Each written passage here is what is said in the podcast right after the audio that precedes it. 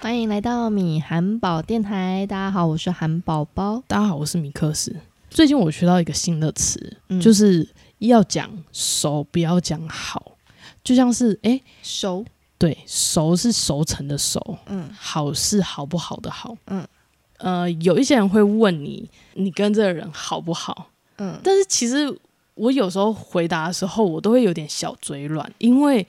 我好像也称不上跟他很好，我只是最近比较常跟他在聊天。哦，所以我觉得应该是说好是直话，熟是量化，也就是说，你觉得接触比较多，你至少可以定义他是个算熟的朋友。但是有没有变成好，就看有没有往心里去，是不是可以谈心的朋友。哎、这让我想到小时候不是很喜欢写说你好友，对啊，大家都在争那个好友，你写谁？对啊，而且一次好像都只能写一个或两个，对不能超过，所以那个好真的是要往心里去的那一对种。，然后就是如果你写超过三个的时候，你就会变成没有人要的好朋友。对其实你抽换好朋友变成说，哎、他是你男朋友或女朋友，嗯，你不会随便讲啊。就即使你在暧昧，就说哦没有啦，就比较好一点，嗯嗯嗯 哦就比较常聊天。嗯。以前到底多少人问你这个问题？不是没这么会对谈，不是啊，是因为你只要定义清楚啊，嗯所以有些人就是会咿咿啊啊的之类的话，就代表说他其实也有可能男女朋友界限很不清楚。哦，他说就很哦容易暧昧的那对，很容易暧昧。但我觉得，就是对他而言，暧昧到底算不算一个正式的关系？你要小心，因为可能嗯对他而言不是，但对你而言可能是。因为有些人的咿咿啊啊，就是就是说不出来的话，就变成是他有点在犹豫要不要踏进去那一步。有些人是犹豫要不要踏出来。嗯，所以应该说，如果你发现就是无法定义，能够直接说哦不是啊，这种人你就可能比较安心一点。我前几天看到一个影片，那个影片里面的内容是娱乐百分百以前嗯有有大 S 小 S 主持，然后小 S 就分享了一段说，因为他那一段时间他去了旧金山，对，然后他回来的时候就被记者追问说：“你去旧金山的时候，你有没有见对方的父母？”然后小 S 就说：“我要回答一个很有智慧的话。”结果我就说出说。呃他父母不在旧金山，套话啊，对啊，然后你知道大 S 说：“你这个白痴，还以为你已经间接承认了。”对，太好笑了。因为这个状况，在我在上 BCC 的时候，你就会瞬间知道说，哇，就当场大家都已经是社会人士，怎么说？因为就是他们就会直接问说。呃，呃我忘记谁问谁，就我们那一组在聊天的时候，可能就会问说：“哎，那你小朋友现在几年级嗯？”他都没有问他你有没有小朋友，他直接说：“哦你小朋友几年级啊？”嗯嗯，然后他就会自动说：“哦，一个几岁，一个几岁。”然然后或者是说，哎、那你你这日子没有要跟家人出去吗？嗯，然后这时候，呃，比较可能傻傻的就会说，哦，我老婆、我老公，哦，什么之类的，就会带出来。但嗯有时候你就会发现，哦，老奸，他就不会说，哦，对我家人怎样，他就顺着你的话就是家人，因为他知道你在嗯。套他话，嗯。他就会说，哦，对我家人会一起聚餐。这时候你就会不知道说，哎，是你爸妈的家人，还是你的哦。另一半的家人？这样？所以这其实我觉得这真的是说话的艺术、没有，这真的欸是出社会的是路那个那个深度的问题而已。因为我之前哦忘记是参加哪一个活动，里面就嗯年纪比较小的，他们就真的在那边讲说，哦，对啊，我男友怎样，哦，我女友怎样。有些人就会说就很直接的就很直滔滔接的，对对，就滔滔不绝的说。但其实有时候大家不是真的要了解很深，大家可能只是想好奇说，哎，你有没有男女朋友？瞬间在讲的时候啊，另外一个人就反问说，你是不是想套我话？瞬间点破。然嗯，后他说：“嗯，大家就就是笑的不言，就是原来大家在社会上都玩这一招。那你会不会很讨厌就是别人没来由的称赞你、啊？然后有些称赞会让你觉得有点不大舒服。称赞的有没有根据？嗯，没有根据的话，真的很容易令人生气，会觉得有时候你是一种敷衍，或者是说你到底想要干嘛？讲到这里，我就想到有些业务很厉害，有些业务很比较劣质的的概念，就是不够厉害、不够精明的话，像有时候就是很喜欢业务不是为了要让对方开心，以为只要称赞就可以，所以他称赞的东西如果太广泛的时候，其实对方就是哦拍马屁。你就是想做我的生意啊？但是如果你看那个很厉害的业务，是讲到你就会觉得说哇往心头去的，就是很像好朋友，然后你就很自然而然会想要跟他就是买东西。嗯嗯嗯。班上如果成绩比较好的同学，然后就会说：“诶，这你这样子真的很棒诶，你这样很优秀，你继续保持哦。”你是说老师对对成绩很好？对对对对对对。哦，对，可是可是我后来有发现，就是像我们以前国中的时候，班上有一个同学，他一直以来他都是第一名，他几乎被所有的老师称赞过。可是他最后有忧郁症，他甚至曾经在班上割腕过。嗯，然后我那时候就在想说，一直称赞对于一个小孩子来说，到底是好还是坏？嗯，我觉得基本上在小时候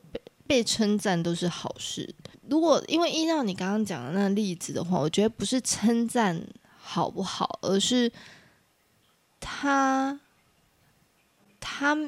自我没有先找到他要的是什么。这为什么以前讲那 winner's curse 嘛，就是那个赢家的诅咒。嗯，其实他他因为称赞不是认同他自己，而是他觉得这样爸妈会开心。嗯，所以他变的是说，如果这个小朋友他觉得。爸妈称赞，或者是说老师称赞，可以让我获得爸妈称赞，然后因而获得了什么东西的话，那他不是因为称赞本身的问题，而是为什么他这么在意爸妈的眼光？为什么他那么在意老师的眼光？嗯嗯嗯。但如果老师称赞的跟他符合的内心的话，他称赞再多，会一直让他有机会进步下去，即使是一点点小小的称赞而已。嗯，就像那个，我记我都记得，我们大一的时候看那个十月的天空，做那个呃矿工家里，然后养出了做火箭，然后后来他在这过程中，当然就是很多挫折，可是因为还是有一点点小成就，让他可以有机会撑到最后，去让他完成这个他的梦想。所以我自己是觉得说，称赞本身没有错，但你称赞的那个对象，这件事情是不是他在意的，或者是这是他有没有想清楚他的自己的意义的话，如果有，那我觉得你的称赞一定会帮助他离他自己理想更近。但如果这一个人本身已经在迷惘、困惑，然后也搞不清楚自己在干嘛的时候，你的称赞可能不一定会。开心的路有一个打鼓的那个电影，嗯嗯嗯嗯嗯，然后他不是说就是 well done 是就是最烂的一个词，嗯，是最可怕的一个词，嗯因为他 well done 就是在台湾。呃，就是中文的不错，它对我们而言可能是一个称赞，但是基本上你不错又没有到优秀，没有到突出，那你只是不错，然后你就误以为你可能有潜力，你就往那个方向走，但走到最后你忽略了你到底是不是想要往那个方向走，而是你只是想要别人的称赞而已，或者是你想要别人的认可，而不是因为你真心觉得做这件事情让你很有成就，不是因为这一个呃。鼓励让你觉得，哎，你的成就是可行的，而是你觉得说鼓励本身对你而言是有吸引力的，你就一直往那方向走。所以走到最后，你会不知道，你可能会走一段路之后往回看，就是哎，为什么我在这？我有一个朋友，然后他家里面有个妹妹，他妹妹从小就不是那么会读书，嗯，可是因为他爸很喜欢这个妹妹，嗯，那他他爸每一次看到他妹妹好像。在受挫的时候，然后都会在鼓励，对对对对对对。但是他妹妹就是真的以为他自己很棒，然后也就没有在想要往上求进步。自大的人有时候是内心很自卑的，嗯，也就是说，其实如果啊，呃，大家都以为因为爸妈的那个很空泛的称赞，让这个人很自大，通常这个人的内心也会有一块很破碎。有些人是极度的自卑。嗯，有些人是有一点施虐的状态，不管是虐待自己或虐待其他人，他他的伴侣或什么虐待，不是指啊行为上的，而是会有一种像言语上或者是情绪控制上，他想要去控制别人。然后原因是因为呢，也就是爸妈称赞的点，他知道这是很很空泛。其实有些人，大部分小朋友是有意识到这件事情的，嗯，所以他们变成是说，那他也知道自己的状况不一定是像。啊，外面的人称赞的好或就是优秀的那一种等级是不一样，所以变成他变成是说，他就会创造一个假设的理想的人物，然后就一直无敌的吹捧他，就让自己变成有一个第二个化身，也就是自大自恋的那一个部分，然后就会无限的美化他，但是他其实内心有一块就是知道自己没有那么好。嗯，没有，他是一个很自卑的，所以他可能会不断的内心在攻击自己。你小时候的这个情境导致于你有这个呃又自大又自卑的状况出现的话，你首先你一定要先接纳你自己，你自恋没有不对，嗯，你自你自大没有不对，因为那是当时的你面对你爸妈的时候最好的保护自己的方式。嗯，因为你总不可能爸妈一直在说你很棒，还要硬要跟他说，哎，没有，哪有很棒？嗯，这样一定会吵架嘛，对所以。其实每一个呃情绪或者是一个大人的你的现在的状态，不用去讨厌当时的自己。为什么？就会因为有些人会觉得找到答案之后就说都是爸妈害我的，然后我讨厌我那时候自己，为什么要这么的？就是还真的听进去或什么？不用，因为其实我们小时候。很多时候都是为了活下去，嗯。然后因为你不懂爸妈，但你可以观察出来爸妈喜欢什么，不要什么，所以我们会想要用我们自己的方式会去迎合爸妈。嗯，所以这为什么有些小朋友长得就是呃，应该说长大后变成一个很自恋的人，嗯有些变得是一个很顺从的人，有些变得是一种很被动攻击性的人，看似顺从，但其实很很会在底下乱讲话的那种人。嗯嗯，其实因为是每一个背景下，让你在那个环境里面，或者是有些人是很自卑，因为他被爸，他如果一旦有一点比较得意的样子，爸妈有一些爸妈不是就会骂说你有什么好得意的？他不是我赚钱养你什么之类的，嗯嗯这种小孩就很有可能以后都不敢得意，他会觉得得意自己呃有点成就是一种罪过。嗯，像类似这种，所以呃，像自恋的这种小朋友的话，也有可能是因为他觉得我就是要表现很棒的样子，接受爸爸或妈妈的那个称赞，所以爸妈会更爱嘛，嗯就觉得诶，我因为其实爸妈爱的是我称赞你有获得好的回馈，所以我自己会感到很开心，不是说你因为我的称赞而改善。嗯嗯嗯，其实爸妈有时候是为了自己，这为什么有那一步嘛？你的孩子不是你的孩子，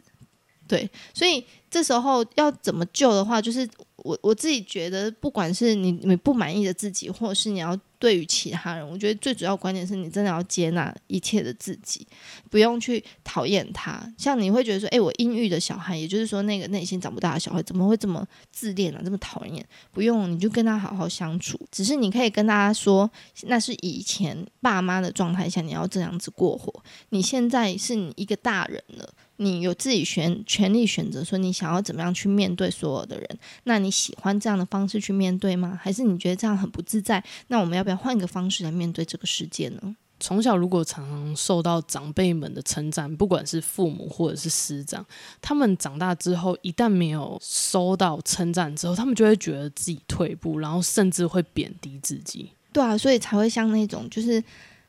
有没有看过那种模范生里面，嗯然后会他同时很骄傲，嗯但同时他也是内心诋毁自己，自我批评到不行，嗯嗯嗯也就是像类似的这种状况。嗯，因为他，嗯、他有时候是因为他没有，就像刚刚讲的，他其实一开始不知道为什么要做这件事情，他不是因为出自于他喜欢做这件事情去做，而是他有延伸的欲望，也就像是说获得爸妈的肯定，获得爸妈的爱。或者是关注，所以他做事情喜不做那一件事情，例如读书，好最直接嘛。读书这件事是不是对他是开心的？他可能会觉得没有啊，我没有特别开心，但我知道我获得一百分，我爸妈的眼光都不一样了。我是想要获得爸妈的那个眼光就好，这是一种他的一个呃，他会这么做的原因。所以他如果这样子的话，变成是说他未来他期待的都是别人给他的肯定，例如说爸妈的眼光，那这样变成是说他未来做什么事情都会期待别人这样子的眼光。那这为什么说，诶，他如果一不小心走错了？或者是说，诶，跌下来的时候他会跌超重，原因是因为他看不到那些眼光。但好死不死，别人的眼光是你可以控制的吗？不行，你永远都有一个别人。这为什么会一直跟大家分享？就是说，你要回归到自己，是说你要的样子到底是怎样？因为一旦是说你你想要获得别人的眼光这件事情的时候，你无法操控别人，嗯，永远有可能是看衰你的，那你就不做这件事了吗？那你每件事情都要做不做了吗？嗯所以这为什么要说回归说你为什么要那么在意别人的眼光？嗯那更深层原因是什么？如果你可以让他有个答案的时候，那你就回归来说你想要做什么，你真的目标是什么，然后努力去做。所有的称赞啊，如果真的要有意义的话，就真的是你只要看到他做的事情，然后去给他肯定就够了。嗯就是像他做了什么事情，你肯定他，跟他说：“诶，你做这件事情，基本上就是呃，的确要很明确。你你你可以跟他说这件事情，然后为什么你认同这件事情好或不好，可以更延伸跟他讲的时候，让他比较不会就是迷失的方向。嗯例如说，你考一百分，不是因为考一百分就叫做都好，而是说我看到你很认真的准备。嗯那在这准备的过程中，你你获得你你的你的呃成绩是相对的，那那我觉得很棒。那没有的话，你还是可以认可他这段时间，认同他这段时间的一些努力，嗯让他是被看到。我觉得如果在小时候，我觉得这个分阶段，就是如果你在呃可能十四岁以下的话，基本上有无条件的支持跟无条件的爱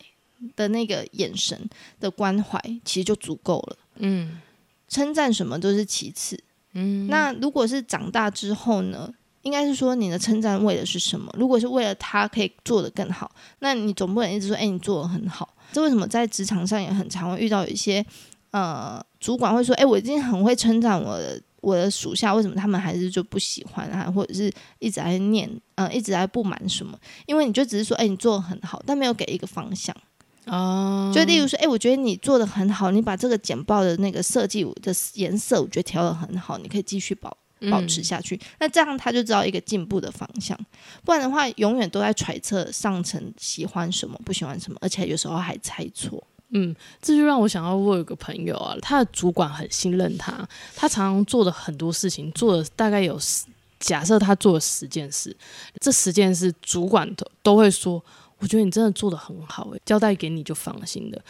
等到他主管称赞他第十次的时候，嗯我朋友开始有点冒牌者症候群，嗯他就觉得说，我真的有这么好吗？还是是我主管无知？嗯，所以才觉得我做的很好，嗯对啊，所以确实是像你所说的，就是要很明确，嗯就是至少我可以知道说，哦，我这一次可能简报做的很不错，嗯。那我可以继续加油，嗯。或者说我这一次广告素材用的很好，所以下一次我知道哦哪一种广告素材老板比较喜欢，嗯，刚刚说称赞都是好的，前提是因为我认同的称赞只有很明确的称赞。如果你有其他的称赞的时候，为什么我不认同它是一种称赞的原因，是因为通常这比较像是一种话术，也就是说，其实你有其他所求，你才会讲这些好听的话。就像业务为什么说，哎、你这样你今天这样穿好漂亮，就像那个什么。呃，柜姐不是也很喜欢说，哎、这一套你穿在你身上好好看哦，就是别人穿起来都没有那么好看，那说不定他每个人都讲这样子的话，那这时候就是，呃，他是有目的的去做这件事情的话，或者像老板也很喜欢做这件事情，就是说，诶，他他就是说，诶，我觉得你做这个很厉害耶，你这个之前那个专案做的很不错，这个专专案再交代给你好了。嗯，那你久而久之，你你就会觉得说，老板的称赞都是假的，因为后面一定都会夹带一个你要我做什么，你直接跟我说你要 你要我做什么。这为什么爸妈其实也是后有时候讲话如果很笼统的，小朋友有时候也会麻痹的原因，就像是说，他就说：“哎、你今天好乖哦，那、那个你再帮妈妈去那个什么洗个衣服，我就给你什么。”嗯，但这时候。以每一个如果他说好乖，后面都有一个叫你做的事情的时候，嗯你久而久之就不相信这个人的称赞，你会觉得说，你到底要我做什么？你有没有发现那种类似心态？就是他第一反应听到、对你要干嘛称赞的时候，他不是先首先开心的说，哎、谢谢，他第一反应说、你想干嘛？嗯，这种通常就是因为他过去的呃成长背景很容易，不管是老师或者是爸妈，一定要用这一套。嗯这是这为什么他对于称赞会很不自在？嗯还有一种，他每次被称赞的时候，都会有另外一个苦头，也就是说，他的称赞永远伴随着被批评。也就是说，有些爸妈，我不知道你有有没有类似的状况？就是像是说，哎、我觉得你女儿很漂亮、哎，他就说没有啦，那你一定没看过她妹妹，她妹妹更漂亮。或者是说，有人就会说，哎、你儿子很厉害耶，考上中那个公立的大学。他说，哦，那你一定不认识他哥哥，他哥哥可是美国什么什么之类的大学。就是每一个称赞都被压下去，或者是说，因为其实这个在南部我觉得非常常见。另外一种例子就是，爸妈会觉得要谦虚，然后谦虚过了头，就是说哪有我我女儿明明就很还好啊，嗯，或者是我儿子怎样怎样，他没有你讲的那么好啦，你太夸张了，类似这种话。嗯，有时候小朋友是不不懂得分辨的，嗯，所以他每一次如果被称赞，都会换来一个说，其实他没有那么好。嗯他久而久之，他会觉得说，这称赞我觉得好奇怪。这个让我想到一个例子，就是我们这一家里面的花妈跟橘子，你应该知道吗？嗯嗯对，橘子是姐姐，柚子是弟弟，嗯然后花妈就是属于像你刚刚所说的那一种，就是橘子只要每一次做任何事情，她都会反对。呃，比如说像是橘子好不容易她可能存了很久的钱，然后去买一件。羽绒背心，他就很兴奋的跟妈妈讲说：“妈，你看我买了这件羽绒背心。嗯然后他妈就跟他讲说：“嗯，你干嘛买一件救生衣回来？”或者是橘子很喜欢做手工艺，然后他有一次做了一只就是他觉得很可爱的东西，然后他嗯妈就看到说：“啊，你干嘛做跳蚤？”对，所以嗯这为什么你看，如果他妈妈都是给正面的回应的时候，他可能就有机会想要去挖掘更深。橘子呢，他就是在学校，只要被任何同学称赞，比如说，诶，你这双鞋子好好看哦，在哪边买？然后他就会把脚藏起来，他说没有，没有，没有，没有，没有，我这个一点都不好看，这很便宜，哎呦，这超丑的啦，我还想要把它丢掉。他就会极度否认到一个地步。他有一个好朋友叫小青，小青就是有一天就跟橘子讲说：“诶，为什么别人称赞的时候你都没办法接受？”嗯然后他在某一集的时候，他就有说，可能是因为我妈都没有认同我。然后你刚刚所说，对方如果称赞自己的小孩的话，然后他会极度否认，这在花妈身上也有，就是她她去那个幼稚学校参加类似那种母姐会。嗯恳亲会的那一种，然后就有一个妈妈就跟花妈讲说：“哎、你知道你们家柚子在班上很受女生欢迎啊，怎样怎样子。然后他妈就一直讲说：“没有，怎么可能？他那个是一个小屁孩呀、就会像你刚刚所说的那个样子，他的小孩都对自己都还蛮没自信的。以往就像你说的橘子好了，他觉得自己做的很棒的事情，每一件他只要觉，而且这种很危险的是未来啊，他只要他会觉得自己享受人生是一种罪过，他觉得嗯自己的每个成就都是假的，因为每一次他自我感觉良好的时候，他一定会有内心的声音出来说，没有，一定会有不知道谁会来攻击我，一一定会有人说我不好。然后这个嗯很危险的原原因是他如果走偏激了一点的话，嗯他很容易塑造各种假象的敌人。我不知道你有没有遇过一种同事，就很容易说，我觉得同事霸凌我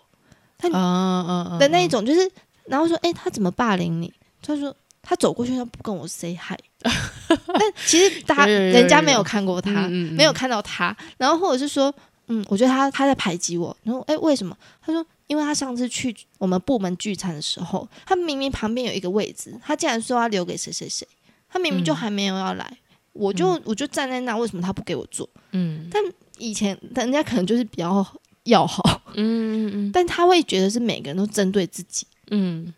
他会很多假想的原因，因为他会觉得自己打从心里，他他会觉得别人在攻击他的原因，是因为他觉得自己不够好，嗯。但他忽他想要掩盖自己不够好的那种弱弱势的感觉，嗯，所以变成他把自己变成一个被害人的概念，所以这职场上很常见，尤其当你的那个相处的环境比较多元的时候，人的不已经不再只是可能你的同温层的时候，你你会发现说，哎、为什么他一直针对我啊？为什么他一直讲话很爱造谣？这种人，就是如果他真的那么夸张的话，有时候真的是不要跟他面面对，因为他生病了，真的你不是心理师，你无法治愈他。哦，有一些人不是还会说，哎、我觉得主管比较喜欢他，他不对喜欢我。对他不喜欢，然后原因是什么？因为上次我觉得他对他的眼神比较温柔，嗯，或者主管说把这心里想说个案子交给他。对，但是就是他的职责，对，你还有别的案子要忙哎、对吧？就是会有很多揣测，嗯因为他内心已经被压抑太久了。嗯当你压抑久的时候，你内心想要找一个出口，每个人变换的方式。变成的样子是不太一样的，但其实源头可能是有一点类似的，嗯所以我要讲的是说，所以嗯、呃如果像那一种的称赞，或者是那一些状状况的话，那的确称赞对这一个人的本身不一定是有正面的影响，除非他解掉他自己的心魔，不然的话，在正常的环境里面，我觉得有目呃有那个明确性的称赞的话，基本上每个人都是喜欢听的。人这种动物就是因为要群居，所以被别人的认可，其实都会是开心的，这是毋庸置疑的。嗯但是就是我刚刚提到是说，呃，来客观来讲的话，你被认可之后，你还要再重新检视一下，是说，诶，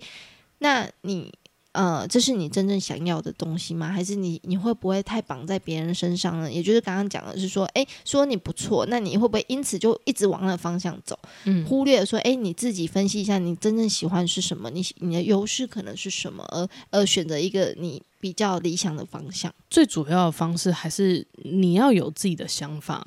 那个称赞对你来说才会是一个很不错的养分。嗯嗯，对啊，因为如果你不知道方向的话，有时候你可能真的会很困惑。而且当称赞你的那个人不再称赞你的时候，你就会觉得说：“哎、这人怎么了？为什么今天他没称赞我对，然后每一个上瘾啊，可能对称赞上瘾，对社群上瘾。其实上瘾这件事情，都是有可能是避免你去面对一个更破碎的一个你的自己内心。嗯你想要用一个短暂的快感来弥补你应该要去面对的痛苦。？”嗯你不想面对，但是痛苦这件事呢，基本上你不去面对，它永远都在那。嗯，只是爆出来多，爆出来少，频率多高。但如果你面对它，你才真正有机会把它解决掉，然后丢到一边去了。有些人上瘾，不是说诶喜欢滑脸书的原因，我最常看到有有些人会回应我是说，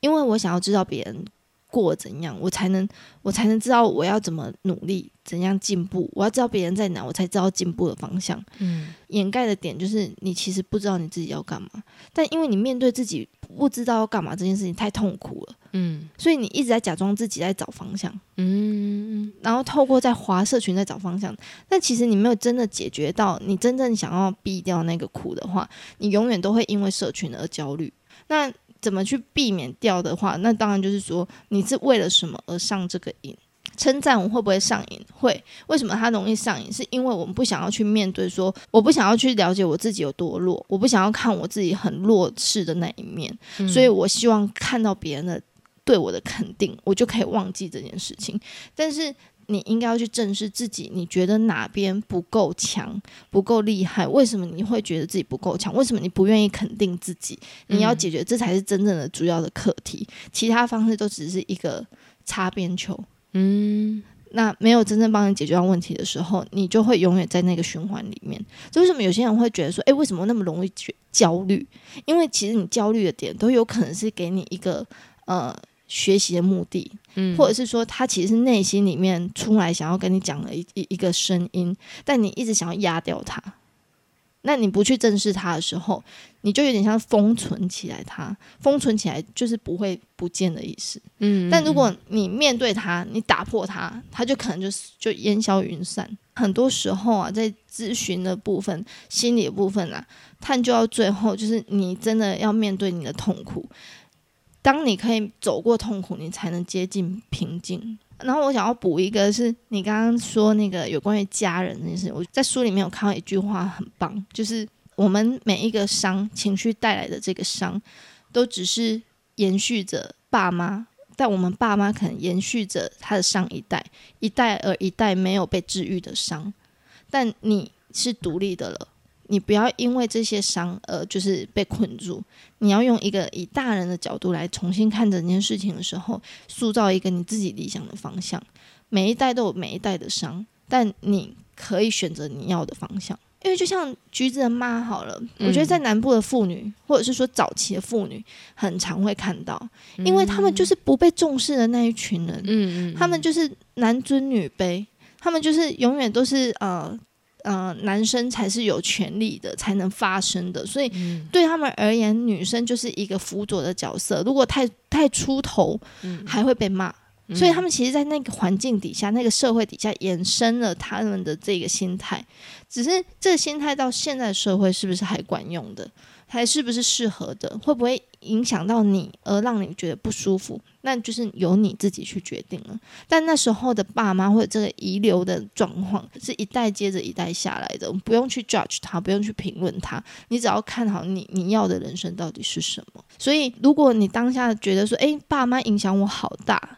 不需要去批评他们，不需要去恨他们，因为你现在已经跟他们也当初差不多年纪了吧？就是你还是有机会长大，你现在已经有判断能力了，你可以扮演你小时候最期待的那个对象的那个大人。那最后跟大家宣导一下，疫情期间啊，其实。在家里，你有很多事情可以做的。例如，像我分享我自己的最近的生活，就是我会先写下来，有没有哪一些是我过去一直想做，但一直说很忙没时间做的，把它写下来，一定要写下来。原因是因为当你没有写下来，你就觉得哦，我好多时间哦，什么事情都可以做，然后你就变成另一种焦虑。所以你把它写下来之后呢，然后好好的一一的去解决它，去一一完成它，让你的生活随时要一点仪式感跟小成就。例如说，呃，我之前累积有一些书还没看完，在疫情期间，我就是觉得，哎，消化了几本，就觉得默默很开心。那你一共看了几本？其实我也才看了三本，哎，很多哎，现在也才一个礼拜而已，还不到一个礼拜哎，但你就已经看了三本，嗯，非常的强。